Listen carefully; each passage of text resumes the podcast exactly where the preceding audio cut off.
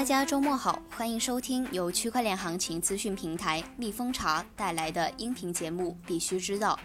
今天我们继续来回顾一下过去一周内币圈的热点话题。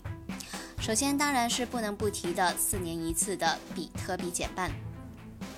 第二件呢，就是摩根大通为两所加密货币交易所提供银行服务的消息。第三呢，也是在过去一段时间内让大家非常关注的 Telegram 推出 TON 项目以及 Gram 代币的最新消息。最后一个热点，相信有些刷微博的朋友也会知道，这几天在微博引起热议的 CMC 调整交易所排行算法，把币安排到第一位的消息。下面我们就来看一下详情。首先是比特币减半方面。已经激烈的讨论了大半年的比特币减半事件，终于落下了帷幕。比特币的区块高度已经在五月十二日的凌晨三点二十三分左右达到了六十三万，区块奖励正式由十二点五 BTC 减少到六点二五 BTC。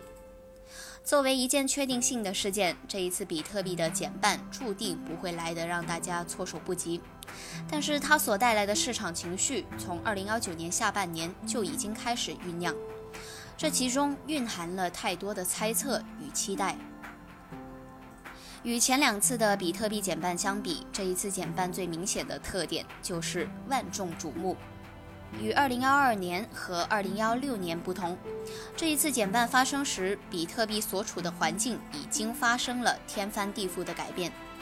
虽然在过去的四年，比特币曾遭受到诸多的质疑，但是我们能看到，比特币正在由一个极客圈内的小众实验，变成越来越多主流金融机构和用户关注和选择的一个投资产品。数据显示，截至二零二零年的四月底，比特币的持币数量达到了四千三百四十九点四三万。持有至少零点一枚比特币的地址数量也已经突破了三百万大关。另外，这一次减半还碰上了新冠疫情的黑天鹅。为了应对疫情对经济的影响，比特币进入了许多主流投资基金的眼球。多铎投资、文艺复兴公司等等知名的对冲基金相继的宣布将购买比特币。这些事件在一定程度上也为这一次的比特币减半吸引了许多关注的目光。与此前两次减半相比的另一个差别在于对矿业的影响。挖矿行为可以说是比特币等加密货币的一级发行市场，同时也承担着交易确认与记账的职能。比特币网络上的交易需要由矿工处理并确认，随后记录在区块链上，形成新的区块。矿工完成记账后，也将获得由系统给予的奖励。比特币减半，挖矿产业首当其冲，因为矿工的绝大部分收入来自于区块奖励的比特币。在币价与挖矿成本基本不变的情况下，比特币减半意味着收益减半，矿机的回本周期会翻倍，进而直接影响到矿机的销售。与此前两次减半时相比，如今的矿机设备更新频率越来越高，挖矿行为也越来越专业化和聚集化，头部矿场矿池的优势更加明显。同时，随着合约、期货等加密货币衍生品市场的发展，比特币挖矿产业的玩法也更加的丰富，高杠杆矿工屡见不鲜。由于挖矿是资本密集型产业，此次减半会加速矿机设备的更新换代，大量性能较差的矿机将逼近关机价，最终被市场淘汰。那些无法更新新型矿机的小矿场也会被迫退出市场。据此前媒体的报道，虽然丰水期来临，电价成本降低，但是还是有很多的矿工在减半之前就已经选择了关机。那么大家关心的减半行情还会来吗？我们一起先来回顾一下前两次的减半。二零幺二年十一月二十八日，比特币完成首次减半时的价格大约是十二美元，随后一年内价格飙近一百倍。二零幺三年十一月底突破一千美元。二零幺六年七月十日，比特币完成第二次减半时大约是六百五十美元。二零幺七年十二月十七日，比特币价格突破两万美元，刷新历史最高纪录。第三次减半后的第一天，截至北京时间五月十二日的下午十七点，比特币的价格是八千七百三十二美元。所以我们可以看到，此前两次的减半行情都是在减半后的一年时间内相继发生。所以第三次减半虽然已经落幕，但是关于减半行情的大戏似乎才刚刚拉开序幕。第二则消息，我们来看一下摩根大通。根据《华尔街日报》的报道，知情人士称，摩根大通接受加密货币交易所 Coinbase 和 Gemini 作为客户，这是该银行首次接受加密货币行业的客户。Coinbase 成立于2022年，是美国最大的加密货币交易所，拥有超过三千万个账户。Gemini 于2014年创立，是一家规模比较小的交易所。但是在吸引主流客户方面，还有接受监管方面，都是处于行业领先的地位。众所周知，美国银行业巨头摩根大通的 CEO 杰米·戴蒙曾经称比特币是骗局，并且表示无视比特币。然而，根据五月十二日发布的报告，摩根大通已经把 Coinbase 和 Gemini 数字货币交易所添加为交易客户。摩根大通为这两家合规加密货币公司开设的银行账户，在今年的四月份获得审批，目前正在使用中。这对加密货币行业的发展具有重大的意义。根据知情人士称，摩根大通主要为交易所提供现金管理的服务，并为其美国客户处理基于美元的交易。尽管 Coinbase 和 Gemini 以交易加密货币为主要业务，但是他们的许多客户都将传统的银行账户链接到交易所上的账户。交易所处理这些银行账户的转账需要通过支付处理商，所以知情人士称，摩根大通的服务不会扩展到任何涉及比特币或加密货币的交易。不过，对于摩根大通而言，与 Coinbase 和 Gemini 的新关系是他们与数字货币之间关系的一个进步。第三则消息，我们来看一下 Telegram。五月十四日的消息，大名鼎鼎的加密即时通讯工具 Telegram 的创始人帕威尔·杜罗夫通过个人的博客宣布。由于该公司与美国证券交易委员会 SEC 正在进行法律斗争，他们的区块链项目 TON 将被终止。TON 和 Gram 是 Telegram 在2018年宣布推出的区块链项目和平台通证，在短短三个月时间内，通过连续两轮的封闭融资，获得了十七亿美金。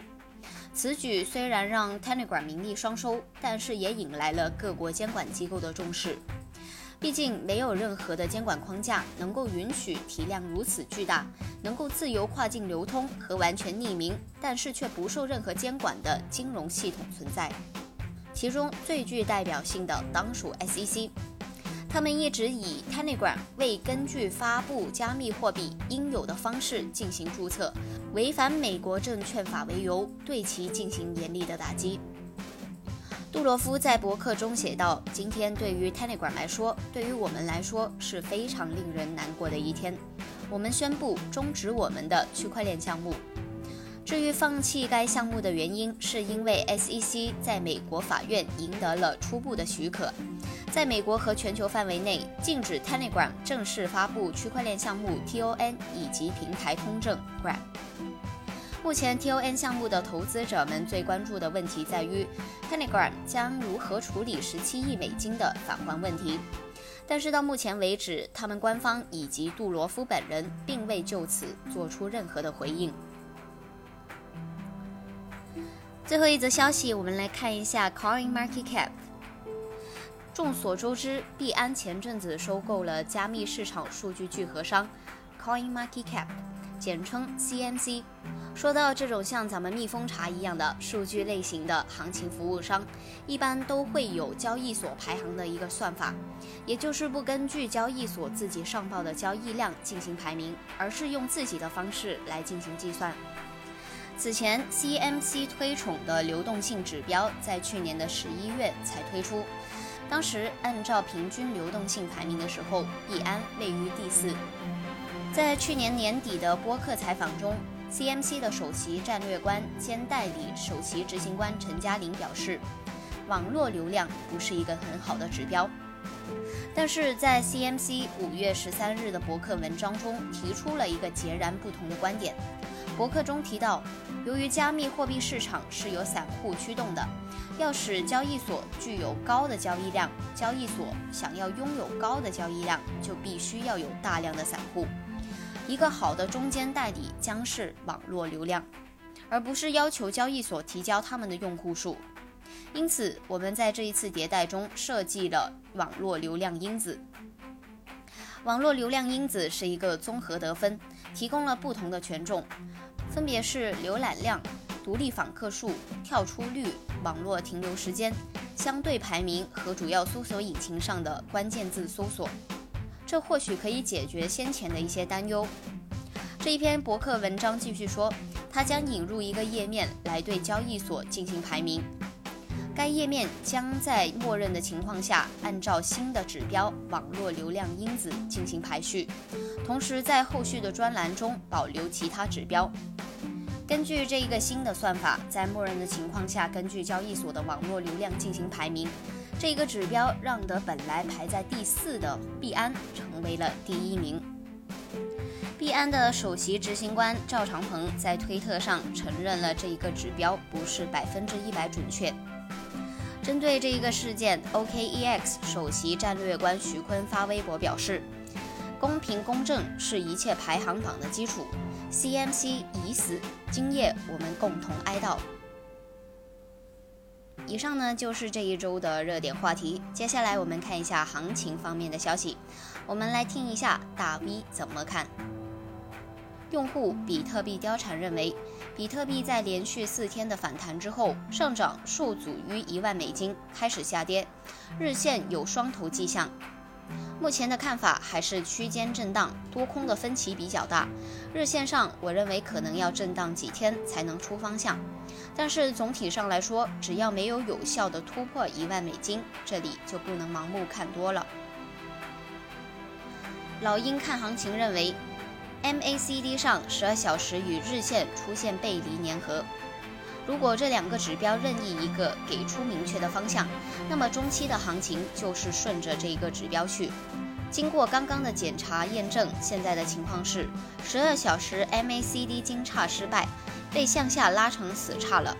日线死叉后的平行粘合改为向下斜拉，死叉趋势增强，方向上偏向日线级别的下跌趋势。今天的节目到这里就结束了。以上的观点均不代表蜜蜂茶的观点，大家要谨记，投资需谨慎。咱们下周再见。